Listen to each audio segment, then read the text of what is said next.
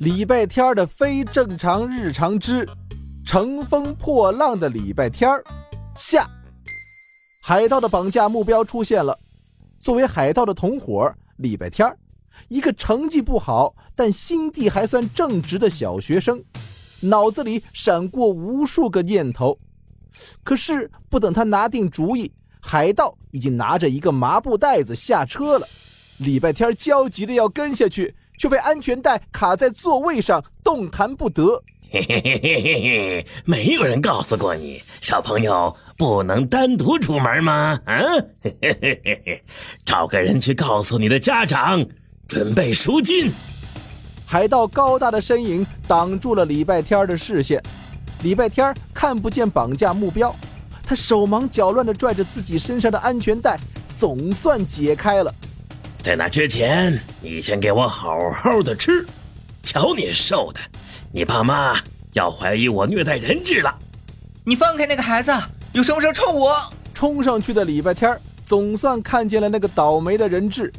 人质并没有楚楚可怜、瑟瑟发抖，而是狼吞虎咽、大快朵颐，还抽空抬头看了他一眼。嗯啊，嗯嗯啊，老大，你来给我们送温暖的吗？嗯嗯好，嗯，这个罐头真好吃啊！喵喵，猫，你要绑架一只猫？当然了，海盗法规定了，在城市里只能绑架猫咪。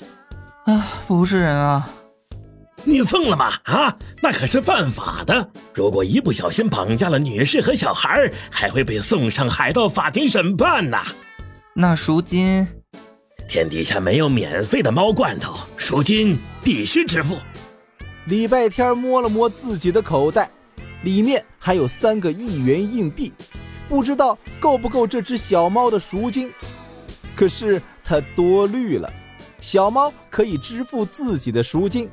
他吃饱了，便欢快地跳入草丛，接着一趟一趟地跑回来，一会儿拍着一颗松果，一会儿叼着一朵牵牛花，一会儿从嘴里吐出半个栗子。很快，海盗的面前就有了一堆乱七八糟的小东西。喂，你给海盗这些会被揍的，你知不知道？天哪，太好了，我正需要这些。我有一个小菜园，我正打算。海盗高兴极了，边说边把东西往自己的麻布袋子里装。说着说着，他突然意识到了什么，一把捂住自己的嘴巴。礼拜天歪着头望着他，嘴角勾了起来。你有一个小菜园，里面种了什么？我猜猜看，小番茄、小草莓、小橘子。怎怎怎怎么可能呢？当然是黄瓜、茄子、土豆。番茄是小七爱吃的，草莓是我爱吃的，橘子是老妈爱吃的。